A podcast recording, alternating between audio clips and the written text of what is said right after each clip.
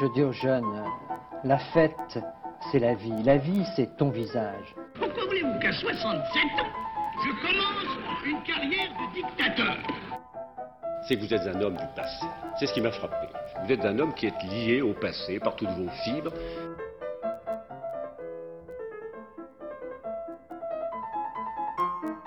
Bonne nuit les petits, faites de beaux rêves, tonton veille sur vous. C'est la réforme oui, la chienlit non.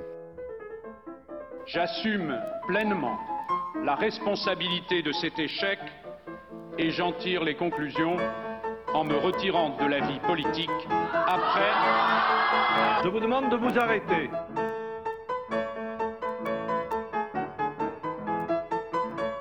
J'ai décidé de dissoudre l'Assemblée nationale. Bonsoir et bienvenue dans cette nouvelle émission d'Escapade. Et oui, émission d'Escapade enregistrée exceptionnellement avenue Pompidou à Toulouse. Avenue Georges Pompidou. Et pour cette huitième édition, pour la rentrée de 2015, un événement pour nous techniquement puisqu'on enregistre cette fois-ci dans les conditions du direct. Mais une bonne nouvelle à, se succède à une mauvaise puisque c'est le cœur plein de larmes que nous commençons cette rentrée. Et oui, en septembre dernier nous a quitté le regretté Guy Béard. Plus beau jour de ma vie. J'ai retrouvé mon chapeau.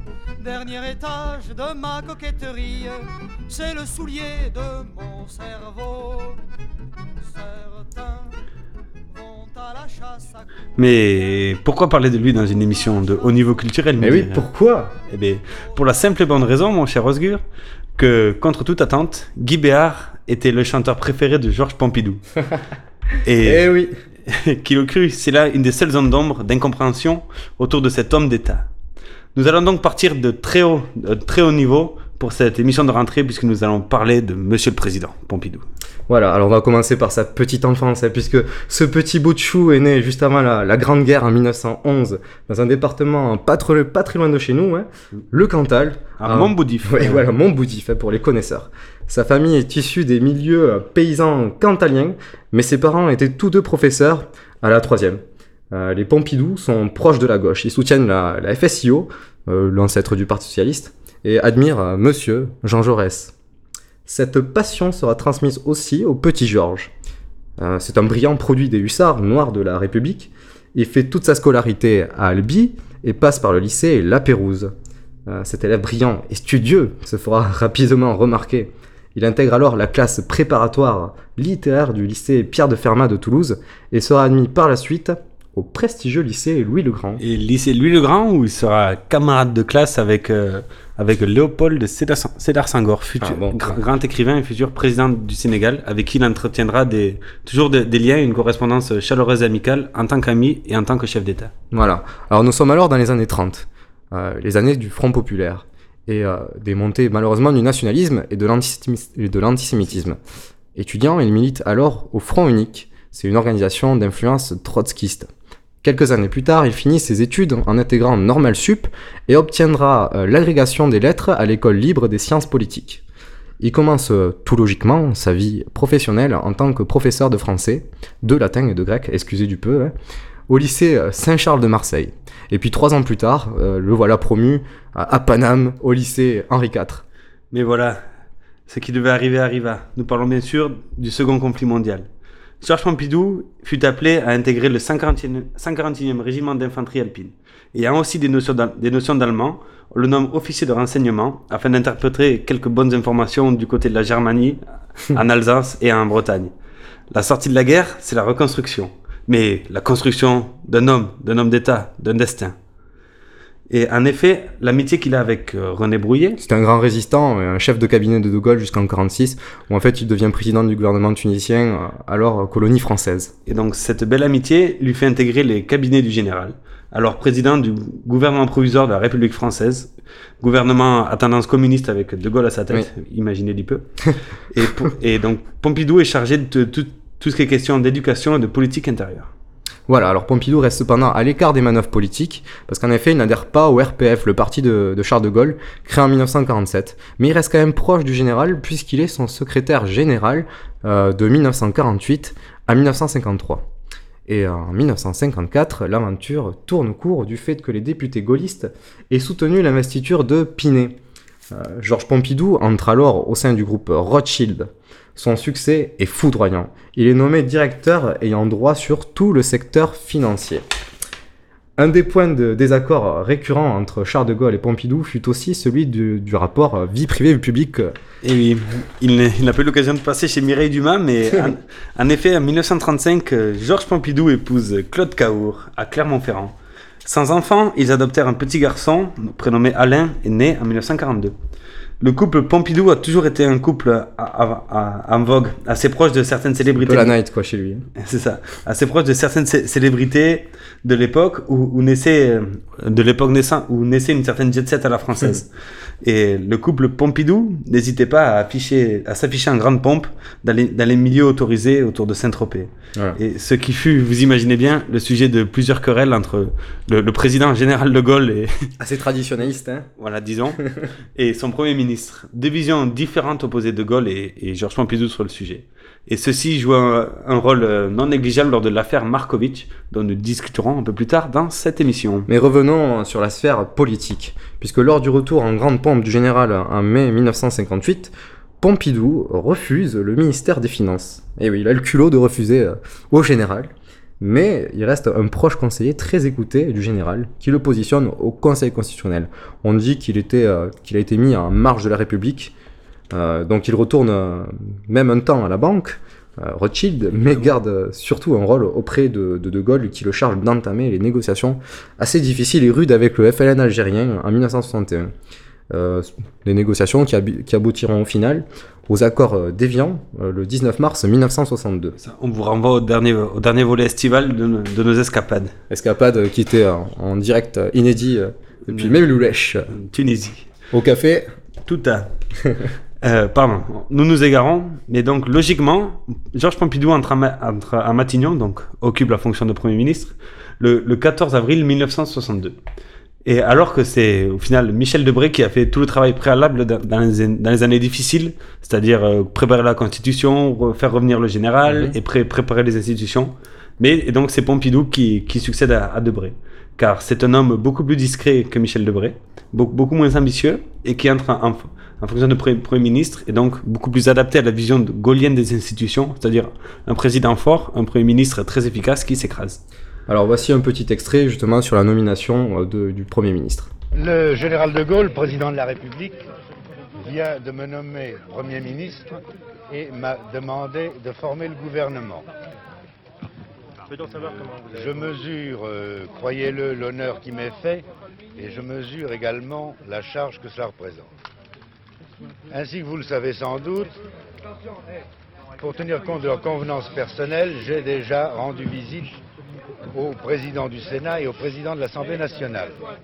Je me suis également entretenu avec les dirigeants des, principales formations politiques. Je vais maintenant rendre visite à M. Michel Debray. C'est une visite d'amitié, c'est également une visite d'estime pour un Premier ministre. Donc croyez bien, personne mieux que moi ne se rend compte combien il sera difficile de lui succéder. Après quoi, je commencerai mes consultations au ministère des Affaires étrangères, dans les appartements que M. Couve de Murville a bien voulu mettre à ma disposition. Pour le reste, j'espère aller vite, c'est tout ce que je puis dire. Merci, messieurs. Merci Monsieur le Président. Alors lorsque Monsieur le Premier ministre, Premier ministre. on s'emballe. Anticipons, anticipons. Ah, on anticipe. Alors lorsque De Gaulle coupe l'herbe sous le pied des partis à propos du suffrage universel, les députés font tomber le gouvernement Pompidou le 4 octobre. Le chef de l'État dissout alors l'Assemblée. Classique gaulier, classique gaulliste. Alors du coup, il y a un référendum sur le suffrage universel et les législatives définitivement et après les légis- législatives définitivement gagnées, De Gaulle reconfirme Pompidou dans ses fonctions comme Premier ministre à part entière. Je voudrais d'abord, Monsieur le Premier ministre, vous poser ce qu'en termes parlementaires on appelle la question préalable. Le gouvernement a été censuré, l'Assemblée a été dissoute.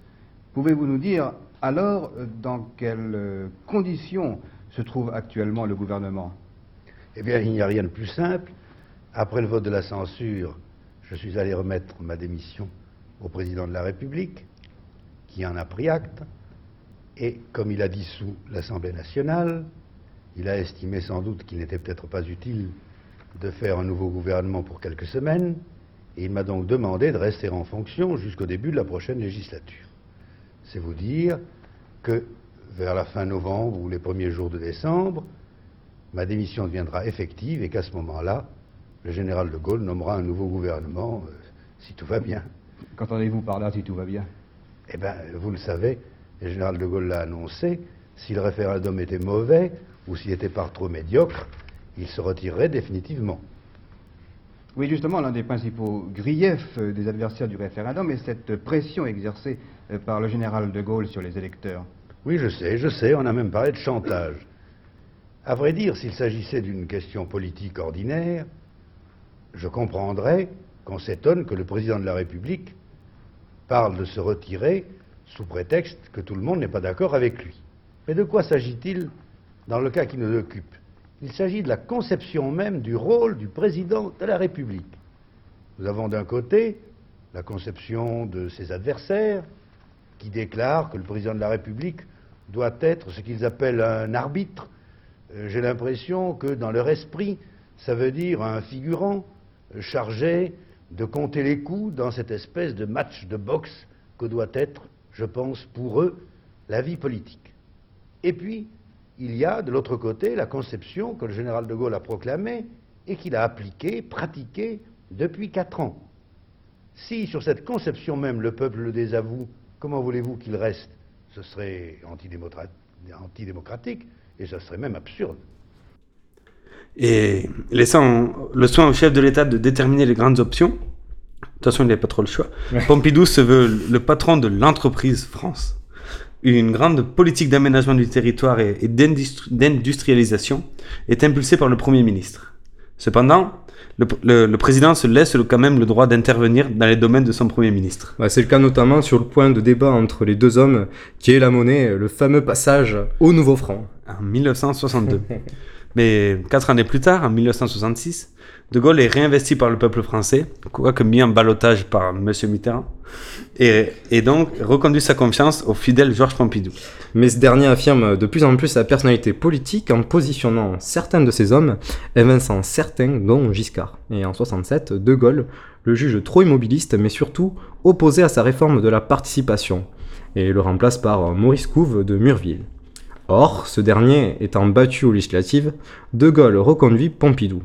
Il s'implique alors personnellement dans la campagne législative, puisqu'il décide lui-même le placement de certains candidats comme... Comme euh, le grand Jacques Chirac qui positionne dans un fief communiste Voilà. en Corrèze. Et puis il faut même noter qu'il est élu euh, chez lui en Corrèze. euh, Dans le Cantal. Dans le Cantal, pardon, avec un score... euh, Euh, non, c'est honorable. Cette, fois-ci, honorable. il, il lui fait mieux, vous allez voir. Mais donc. euh, Le 2 mai 68 Voilà. éclatent les événements. Les événements, comme disait Coluche. Divisés classiquement en trois périodes.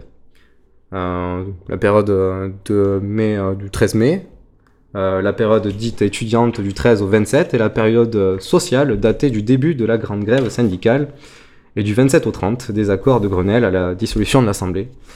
Tâchons ici de raconter ces événements de par le cœur du pouvoir en s'appuyant sur les mémoires de Jacques Chirac, alors secrétaire d'État à l'emploi et des correspondances de Georges Pompidou. Voilà. Georges Pompidou, au pire de la crise de mai, est demeuré absolument égal à lui-même. Je le vois encore, dans son bureau, empli de gens qui s'agitaient, tout occupés, comme d'habitude, à, ré- à ré- à rédiger ses ordres et indifférents au tumulte. Durant cette période où nous étions sur la brèche sans, sans discontinuer, j'étais frappé par le calme avec lequel Georges Pompidou et Pierre Juillet, son conseiller, euh, continuaient à s'entretenir dans le petit boudoir de Matignon qu'on appelait le Salon Bleu. Ils se, ils se réfugiaient, ils se, ils se réfugiaient là, de temps à autre, comme obéissant à une étroite connivence. Échangeait-il le secret d'État, comme, comme on pouvait le penser? Mhm. Il n'en était rien. Georges Pompidou et Pierre Juillet, tandis que Pierre euh, Sommeil, dans le bureau voisin, suivait les événements de mai 68 minute par minute, euh, discutaient tout bonnement de cigares. La conversation sur les cigares n'avait n'avait pas d'autre raison d'être que d'assurer la distance nécessaire à une réflexion mesurée, nous explique le, genre- le jeune loup du, du, du RPF.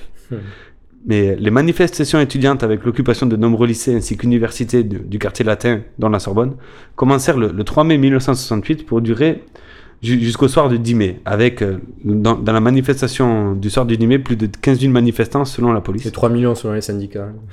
Ça, ça me paraît beaucoup pour Paris. mais- Et ce qui força Georges Pompidou euh, à- tout ce tumulte à rentrer précipitamment de voyage officiel en Afghanistan.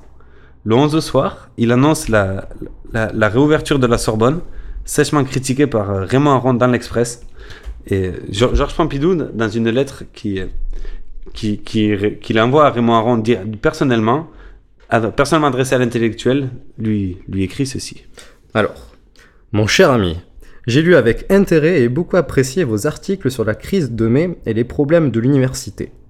Toutefois, une affirmation qui apparaît dans votre article sur le discours d'Edgar Faure m'incite à vous écrire pour rectifier non pas à l'usage de vos lecteurs, mais à votre usage strictement personnel. Vous écrivez Georges Pompidou a joué et perdu le pari de l'apaisement. Permettez-moi de vous dire que vous vous trompez. Je n'ai fait aucun pari. Il n'y avait pas une chance sur 100 à mes yeux pour que mes décisions du 11 s'arrêtent, arrêtent le processus. Alors, direz-vous Alors, j'ai fait ce que fait un général, que ne peut plus tenir une position. Je me suis retiré dans une position défendable, et j'ai donné à cette retraite un caractère volontaire, à la fois par souci de sauver les apparences et à cause de l'opinion. Vous le savez bien, tout dans, dans une affaire de cet ordre se joue sur l'opinion. Leur rendant la Sorbonne, j'enlevais à la manifestation son objectif stratégique, elle cessait de pouvoir devenir une émeute pour rester une démonstration. Mais surtout, ayant fait ce que l'opinion attendait, je renversais les responsabilités. Désormais, c'étaient les étudiants qui se mettaient dans leur tort, qui devenaient des provocateurs, au lieu que ce fussent des innocents se défendant contre les provocations gouvernementales et policières. Je n'avais plus qu'à gagner du temps. Ne vous y trompez pas, j'ai gagné la partie politique le 11 mai au soir, signé Georges Pompidou. Ou comment le, boss remet à sa place tout Raymond Aron qu'il. Mais bon, car, euh, je pense qu'il a été un peu calmé, ouais. car euh, si, si- si De Gaulle euh, prône la manière forte pour euh, ré- réprimer ses étudiants, malgré que Georges Bokassa lui, lui ait proposé d'envoyer l'armée centrafricaine, Pompidou, à son habitude, veut jouer la carte de la conciliation et de la négociation. Et c'est au lendemain de la grande manifestation unitaire du 13 mai 1968, au fait, au pinacle de l'explosion sociale, que Pompidou demande Chirac, Jacques Chirac, de maintenir un contact euh, régulier et quotidien avec les syndicats et leurs, euh, et leurs représentants, euh, Henri, Henri Krasuki pour la CGT et André Bergeron pour Force ouvrière. Mais devant le pays paralysé, De Gaulle décide de partir en voyage officiel en Roumanie, voir Ceausescu, le 14 mai, La base, ouais. laissant son Premier ministre aux manettes. Voilà. Qu'est- Qu'est-ce que tu fais quand le pays est, est paralysé par une grève générale? Tu vas voir Ceausescu. Tout va bien. Donc, de, rentrer le 18, le 18 mai au petit matin, De Gaulle propose 6 jours, euh, six jours plus tard, le, le 24, la tenue d'un référendum sur la participation qu'il avait voulu faire deux ans plus tôt, et, et dans, dans- dans les entreprises et dans les universités. Petit cadeau. ouais. Voilà. Mais Pompidou, voyant l'erreur fatale arriver, l'a- a réussi à l'en dissuader et accélère le processus de négociation avec les syndicats via son ministre des Affaires sociales et, et son ministre, de, son secrétaire général, euh, secrétaire d'État à l'emploi, Jacques Chirac. Les négociations furent longues, mais se terminent le 27 mai au petit matin par les fameux accords de Grenelle. Pour de plus amples informations, on vous renvoie aux mémoires de Monsieur Jacques Chirac. Il y a un très bon chapitre prévu à cet effet. Mais le 29 mai, on croit que tout est terminé, tout va rentrer dans l'ordre. Mais le 29 mai au petit- euh, au- dans la matinée, De Gaulle disparaît brusquement. Voilà, plus de traces. Rien du tout, paresse. Et même pas ses plus proches collaborateurs. C'est la, catastrophe. La catastrophe, ouais. Normal, quoi. Et le lendemain, il réapparaît chez lui à colomber les deux églises. et, et sans explication, ni pourquoi, ni comment. Et, et, euh, le, et Pompidou le convainc de, de dissoudre l'Assemblée, ce qui, ce qui est ordonné le, le lendemain de la grande manifestation pro-gaulliste organisée par le SAC, le 30 mai. Et, et donc, euh, mais ça- on, sait très bien que Pompidou est allé voir son conseiller militaire et son ami, le général Massu, à Baden-Baden. Le- le- donc le 30 juin, un raz-de-marée gaulliste em- emporte le palais Bourbon, donc euh, les législatives. Et, euh, et, mais Pompidou est démis de ses fonctions. Il est de nouveau mis en réserve de la République par le général. C'est une si belle euh, expression. Voilà. Et donc, euh, dans, ce raz-de-marée gaulliste, P- Pompidou fut, fut élu à l'africaine à quatre- à- avec un, un score de 80% chez lui dans le Cantal. Voilà, c'est la base. Donc Pompidou n'est plus que député du Cantal en, ju- en juillet 1969. Voilà pourquoi Georges Pompidou a si mal ressenti le brusque départ du général pour Baden-Baden, et surtout d'avoir été mis, comme tout le monde, devant le fait accompli. J'ai su plus tard que son épouse euh, par son épouse à quel point il en avait été meurtri. Et de, de nouvelles et belles paroles de Jacques Chirac de, extraites de ses mémoires. et euh, ce sentiment donc, de, de meurtrissure, de blessure euh, du, par rapport à, à ce que lui a fait De Gaulle sera d'autant plus vif euh, à la fin de l'année 1968 lorsque le général ne le soutiendra pas, euh, pas d'un pouce, pardon, lors de l'affaire Markovitch. Je voudrais sans la nommer vous parler d'elle, comme d'une bien-aimée, d'une infidèle. Une fille bien vivante qui se réveille, à des lendemains qui chantent sous le soleil.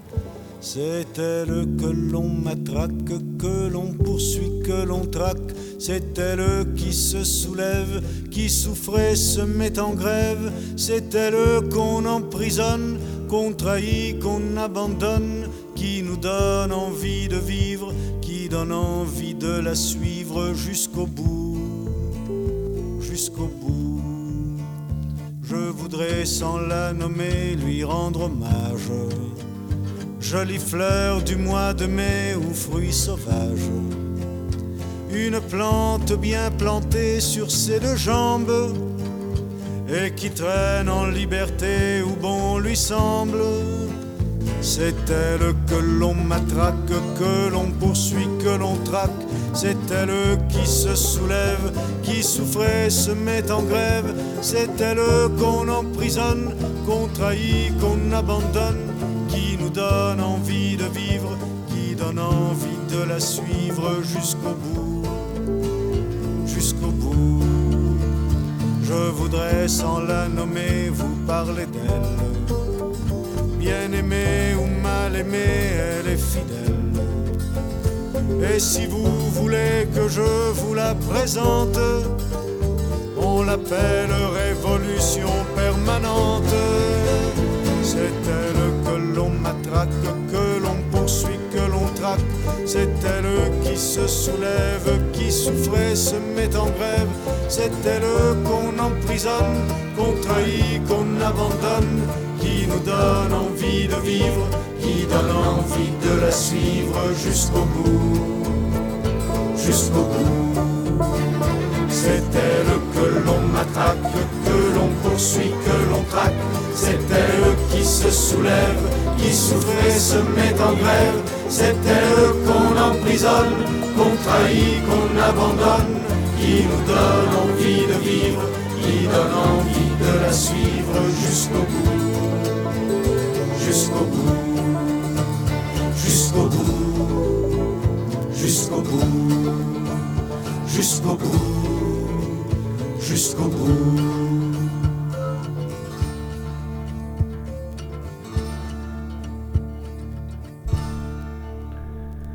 Magnifique morceau sans la nommer de Georges Moustaki. C'était beau. Et l'affaire Markovitch, donc revenons-en, arrive en octobre 1968. En, quelques mots, parce que c'est un sac de nœuds euh, très complexe. Euh, un loupard yougoslave du nom de Stefan Markovic fut retrouvé mort dans une décharge non loin de Paris. Ce dernier avait des connivences avec nombre de personnalités, dont Alain Delon pour qui il travaillait comme garde du corps. À cette affaire d'assassinat sordide euh, s'ajoutent des, des règlements de compte dans le milieu yougoslave parisien. Mais ce même Mark- Markovic avait un carnet d'adresses assez étendu et on aurait même retrouvé le nom de Claude Pompidou dans un de, ses- un de ses carnets. Scandaleux. Et il n'en faut pas moins à des gens peu scrupuleux, mais aussi euh, bien évidemment intéressés pour s'emparer de ceci et entacher le brave Pompidou, car on rappelle que la succession du général est en ligne de mire pour de nombreux politiciens. Oui. Et, et à ceci s'ajoutent d'horribles photomontages mal faits de, de Madame Pompidou en tenue légère, etc. Voilà, et puis avec le temps, ainsi que le travail des policiers, ces accusations très mal ficelées s'interrompirent d'elles-mêmes.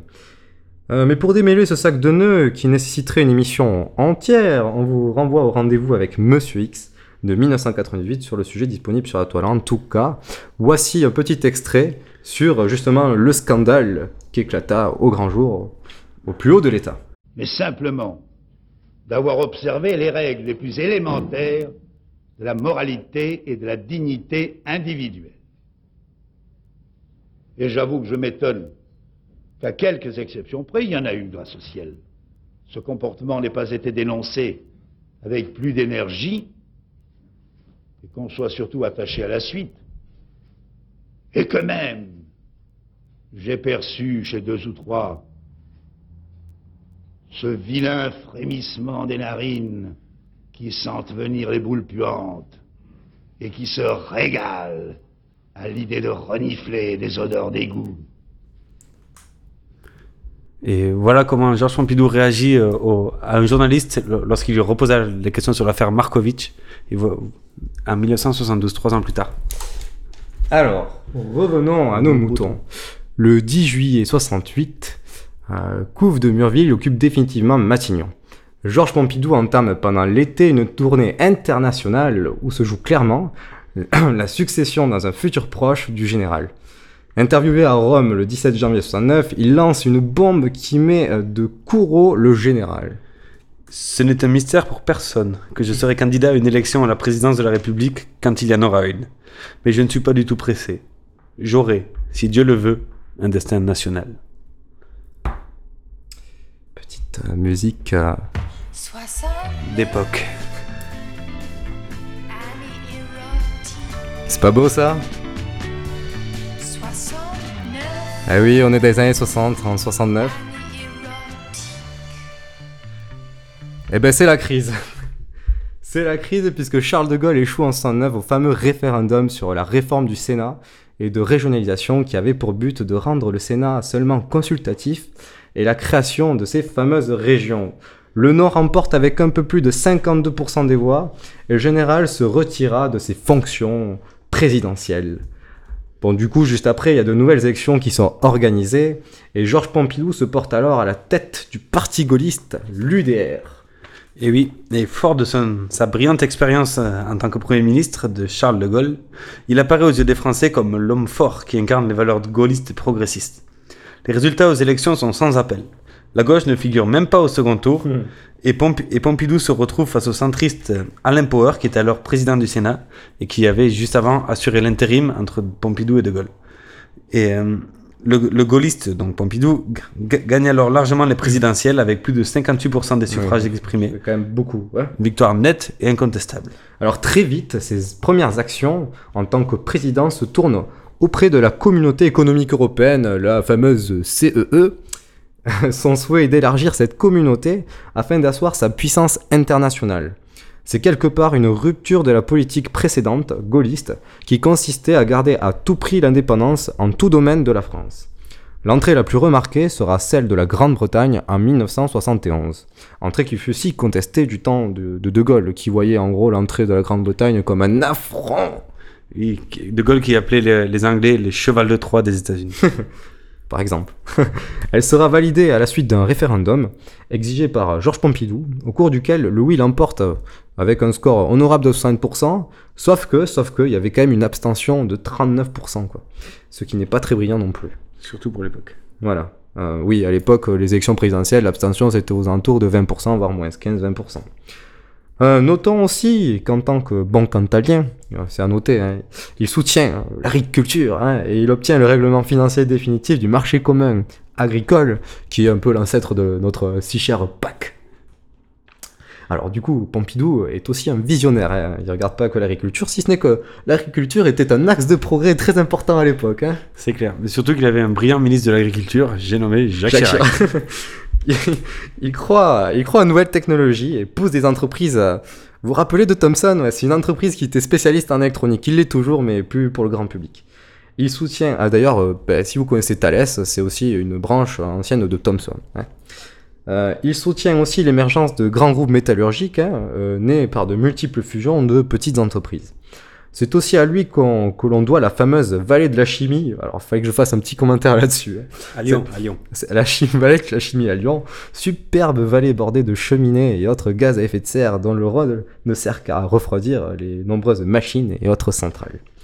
Enfin, Pompidou soutient activement le domaine de la mécanique et de l'aéronautique.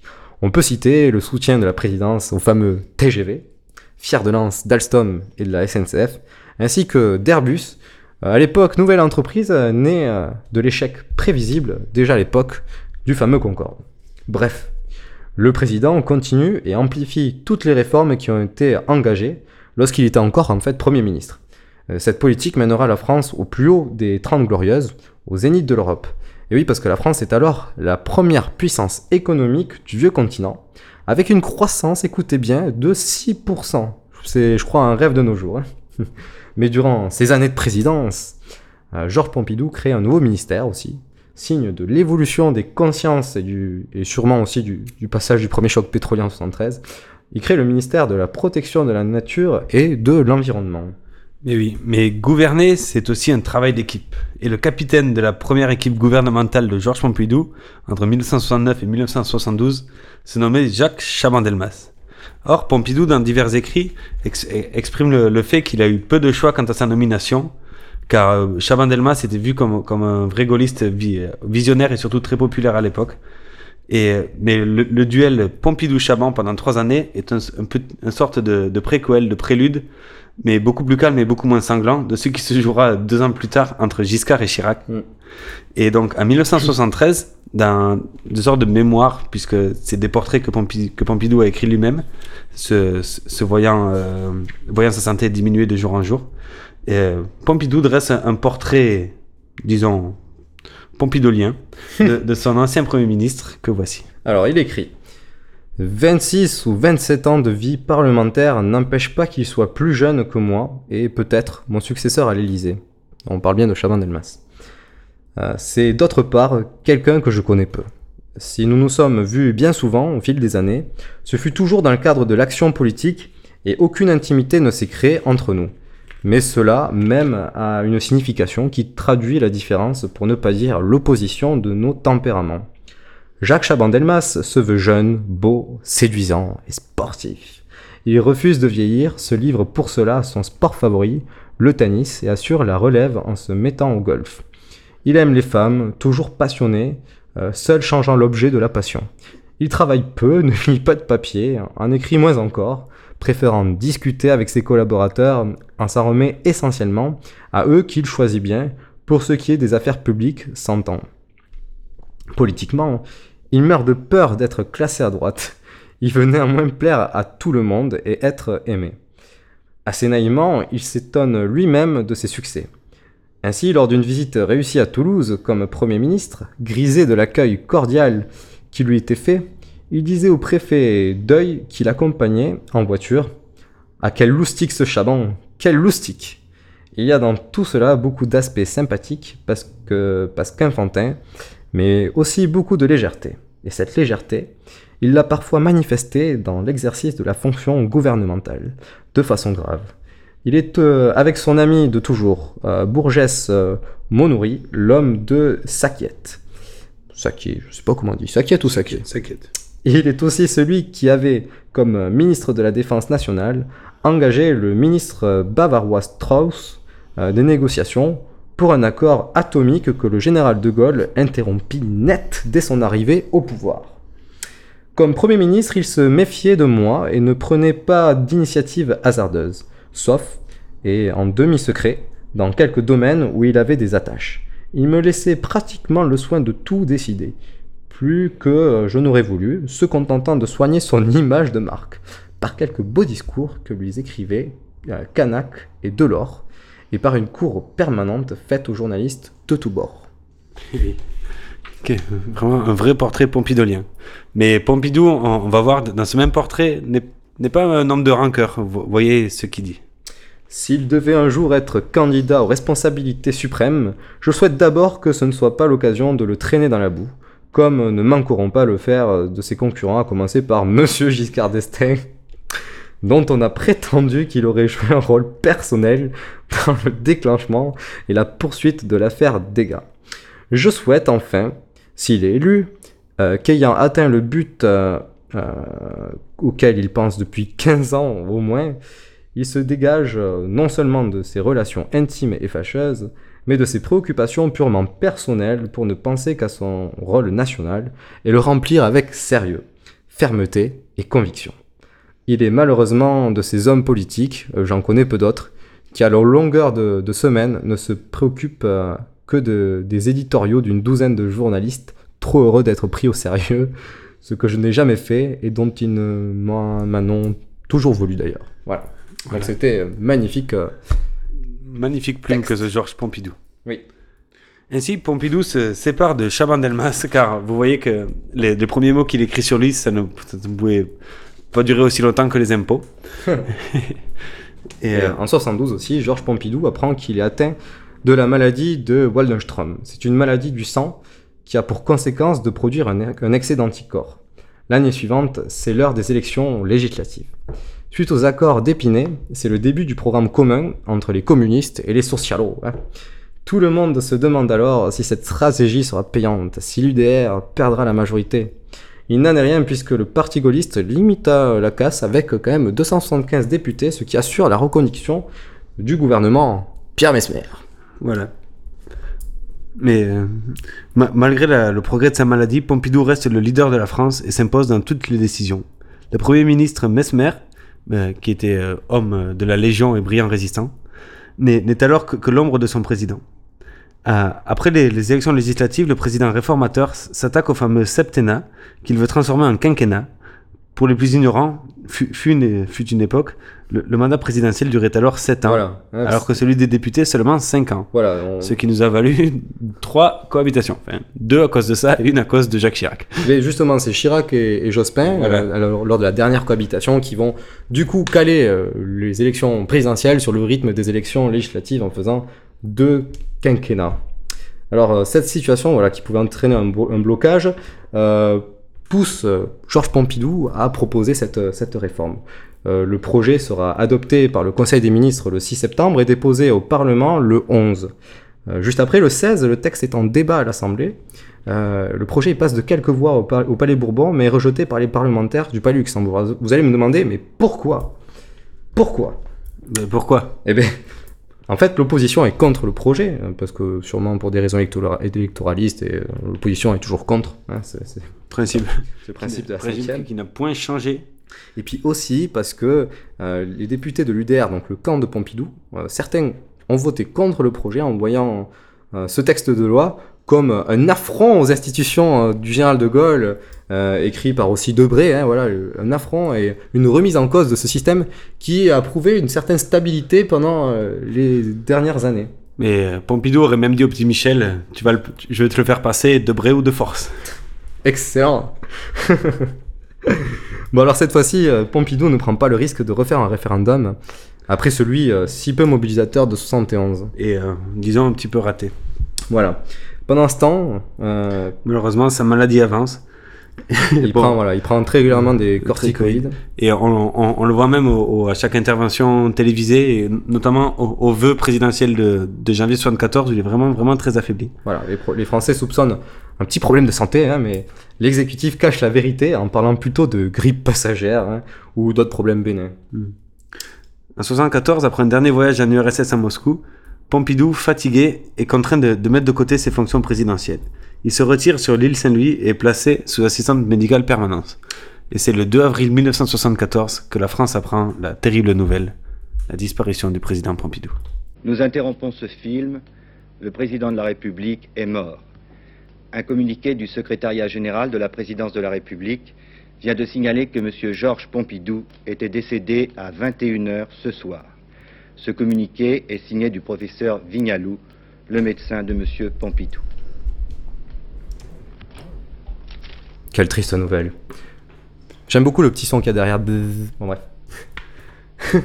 Alors, Alain Power, ancien adversaire de second tour et président du Sénat, Toujours. prend alors la présidence par intérim Toujours. pour un petit mois avant l'organisation de nouvelles élections. Cette fois, les deux rivaux sont à gauche, Mitterrand, porté par le programme commun, toujours, Toujours. et au centre droit, VGE, Valéry Giscard d'Estaing, appelé aussi le Kennedy français. Mais il faut, il faut rappeler aussi que Jacques Chaban-Delmas a été beaucoup discrédité parce qu'il il s'est présenté un, un peu tôt et comme l'a dit euh, un grand professeur d'histoire à moi, quand, quand le corps de Pompidou n'était pas tout à fait froid. Ah, c'est belle expression. Alors, VGE fut un, un brillant premier un brillant ministre de l'économie de, de Pompidou. Et c'est de par son bilan, son expérience et son dynamisme que VGE gagnera confortablement les élections présidentielles de 74. Il restera alors dans la continuité de son prédécesseur, toujours aussi réformateur dans un pays qui voit son économie et son industrie entrer dans une nouvelle phase, euh, dans de, nouvelles, de nouvelles décennies euh, moins glorieuses. Et pour terminer, notons que Georges Pompidou, fut aussi un homme de lettres. Mais ça, vous vous en doutiez quand même. Et il écrit notamment une, une anthologie de la poésie, fran- de la poésie française, euh, qui est, comme l'indique le titre, un recueil de poèmes dans ceux d'Éluard, qui, qui, qui cite en, en partie en conclusion du- d'une conférence de presse Oui, qu'on voilà. vous invite à aller voir sur Internet. Magnifique. C'est splendide. Avec, pour, euh, pour les, euh, citer mon prof d'histoire aussi, les yeux les plus sournois du monde. Il publie aussi Le Nœud Gordien, peu avant sa mort, qui, qui est décrit comme son testament politique. Au fond, cet homme de culture et avant-gardiste se devait d'avoir un musée digne de ce nom.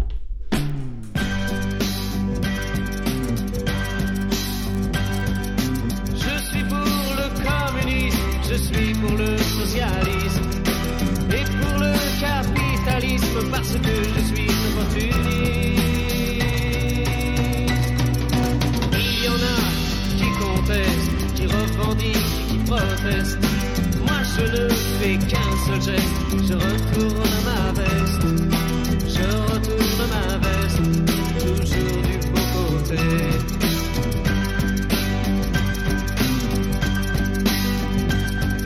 Je n'ai pas peur des profiteurs, ni même des agitateurs.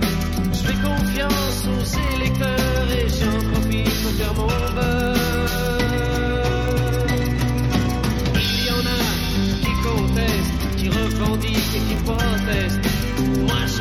Ne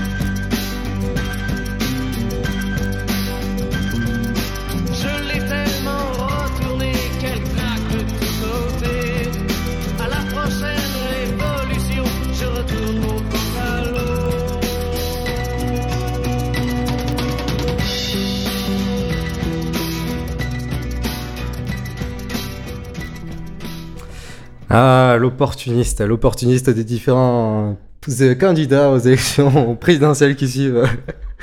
on, Mais, on en citera quelques-uns, enfin, on, on vous laisse, on vous laisse réfléchir. Voilà, Oh, vous verrez bien. Bon. Mais notons que Pompidou aimait beaucoup aussi Jacques Dutronc, puisque dans une, dans une, dans, dans une, une allocution à l'Assemblée nationale, il a, il a filé la métaphore sur les cactus qui venait de sortir en 1967. Malheureusement, il n'y a pas l'archive sur Internet, mais, mais moi je ne suis pas là pour vous parler du, du, du père de Thomas Dutronc. Oui, parce que là, on va changer de sujet. On passe à ta chronique, Denis. Voilà. Et on va plutôt parler de, de, de Sud-Ouest, puisque hein, je- on va vous parler de El Gato Negro y su combo tropical. Buenos días, Buenos Aires, tu mirada y tus dolores, tu calle es ancha y edificio, tu cielo azul y tu humor difícil, tu barrio oscuro de adoquines, tu milonga y tus tacones. Buenos días, Buenos Aires, sonreíme aunque sea una vez. Ganador y favorito en amor. Y buenas tardes, euh, Axel Matrod, qui est le chanteur-guitariste de ce groupe toulousain, euh, El Gato Negro y su combo tropical, qui tourne déjà depuis quelques années sur Toulouse. C'est un groupe de cumbia colombienne, mais avec aussi que- quelques attraits salsa, samba. Et euh, un groupe mené donc par cet Axel Matrod et sa, et guitare et ses petites moustaches noires de, de gatico, de petit chat. Petit Et- coquin. et Voilà. et c'est un homme qui, qui a, qui a voyagé pendant plus de 4 ans dans toute l'Amérique latine, qui vivait de sa musique. Et même au tout début, il, il est, il a vécu de sa musique comme joueur de rue et de bar avec sa guitare à Barcelone, quand il avait une vingtaine d'années. Et un jour, pour l'anecdote, la Guardia Civil a, kidnappé sa guitare parce Ouais. qu'il, euh, je sais pas, il devait être dans l'illégalité. Et un jour, il jouait dans, dans- dans un bar et euh, un des plus illustres citoyens de, de Barcelone, Manu Chao en personne, lui a, offri, lui a offert pardon, sa guitare. Pas mal, c'est un petit, bon petit cadeau ça. Grave. Et, euh, et, et du coup, euh, El Gato Negro, aujourd'hui, est un groupe non, plus, plus seulement cons- que- composé d'Axel, mais aussi de Irina, son épouse qui est cubaine, qui- et qu'on appelle la Gitana Tropical. Et ce groupe vient de sortir son premier album, euh, Cumbi- Cumbia Libre, en, en 2015. Ils sont le 10 octobre prochain au Métronome et probablement tout cet hiver dans la région toulousaine. Eh ben dis donc.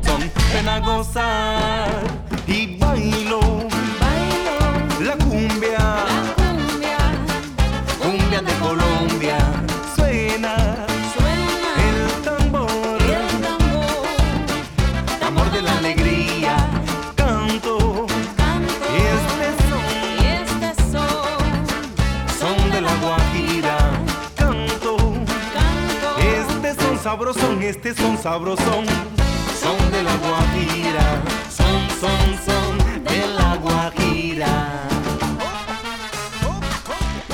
Et euh, comme euh, est marqué sur leur site, une musique de vagabond, parce que les, fr- les frontières, en vrai, n'existent pas pour les hommes de partage.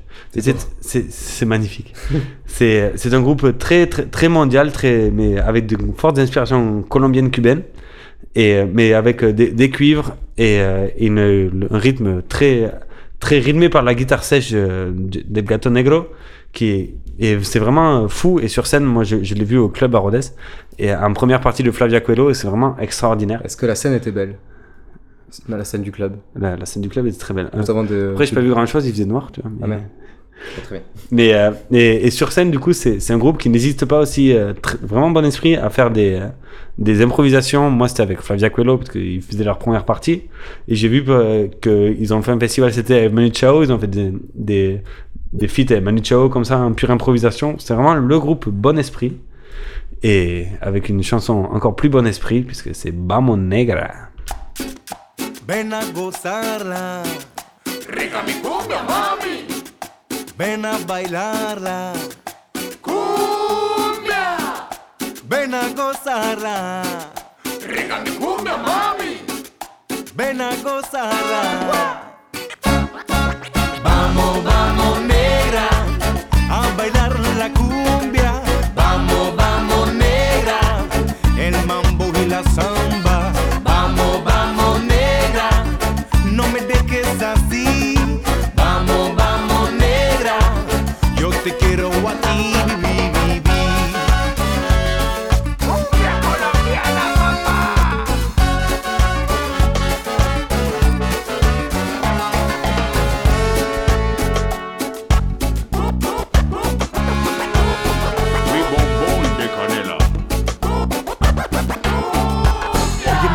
Cholita, yo te quiero cantar.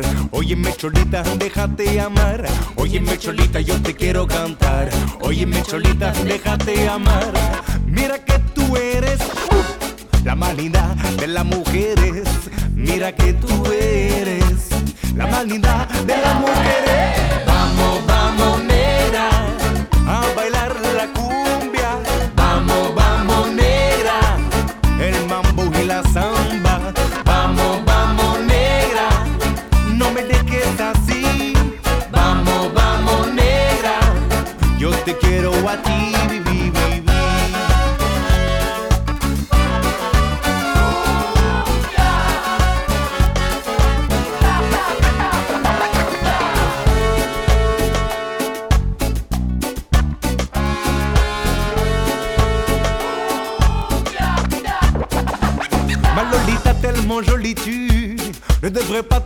à manger que des fouilles et de la laitue. Moi je suis fou de toi, mais toi laitue Et tous les hommes succombent à ton regard il est tu. Hello Elite ay indispensable comme de Lolita, boy, boy. Hello, elite, ay, ay, ay.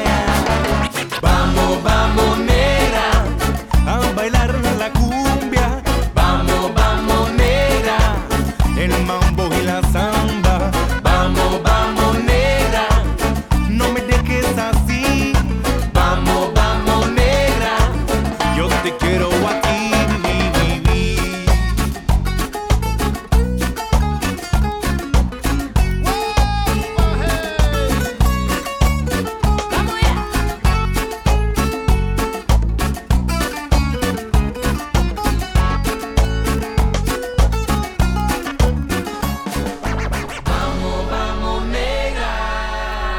Et on revient sur le vieux continent, puisque nous allons parler de, avec notre ami Osgur de un groupe tout, tout, aussi nouvelle scène, mais plutôt nouvelle scène londonienne de 1962.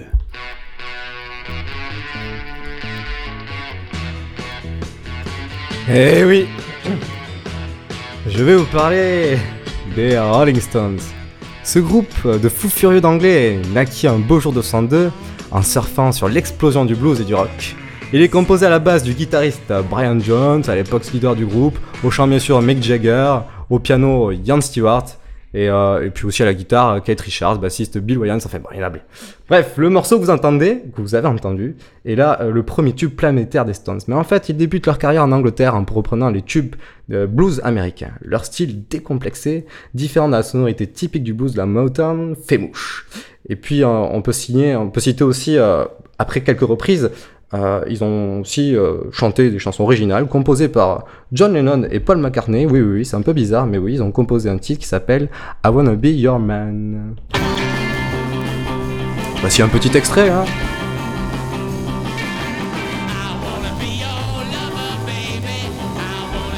Voilà, c'est c'est assez spécial quand même. C'est le début des Stones, ça. C'était une des premières chansons. Bon, à la suite de ça, en fait, euh, bon, le, le style est encore trop gentil, alors le, le manager des, des, des Stones pousse, euh, les pousse à se démasquer des Beatles, à faire quelque chose de nouveau, un nouveau son, un nouveau look, et contrairement aux gentils Beatles, il- veut que les Stones soient des mauvais garçons. C'est alors euh, réellement le début des Stones comme vous le connaissez. Bon, euh, on passe aux années 60, et qui dit années 60 dit drogue, insouciance, sexe, tutti quanti. Cela n'échappe pas au groupe qui influe autant qu'il euh, qui, qu'il est sous, sous influence de drogue, si vous voyez ce que je veux dire. Et puis c'est pour ça que je veux mettre un petit, un petit, petit son. Voilà, on commence déjà à avoir les prémices de ces influences psychédéliques dans les quelques sonorités indiennes de Painted Black.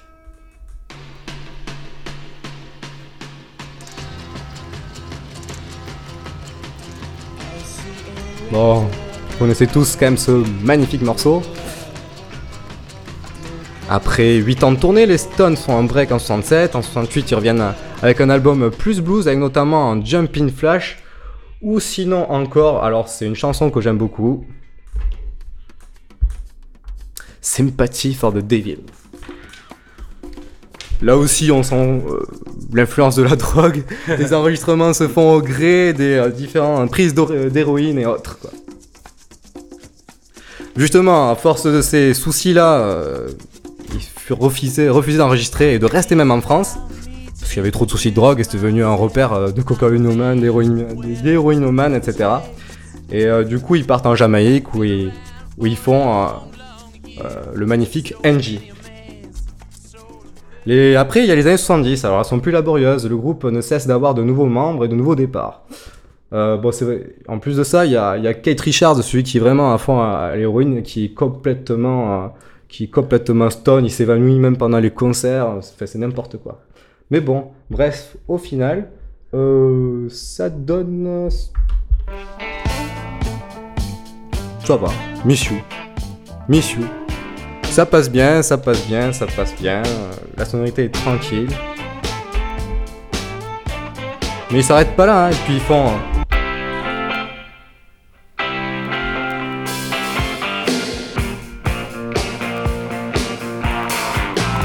Ça, c'est les Stones, ça. Ça, c'est la bonne époque des Stones.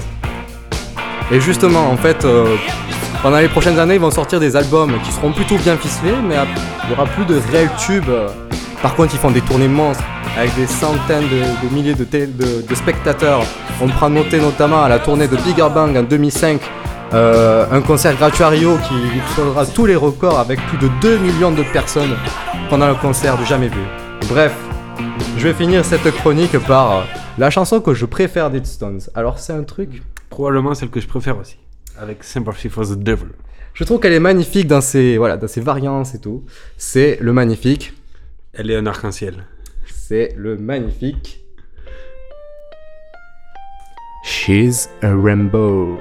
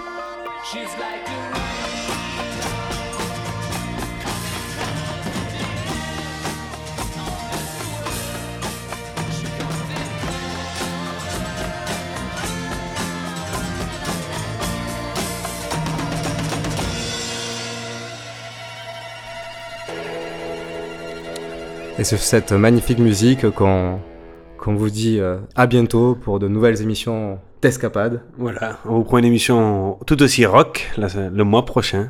Merci beaucoup et bonne journée. À vous les studios, ici Cognac G.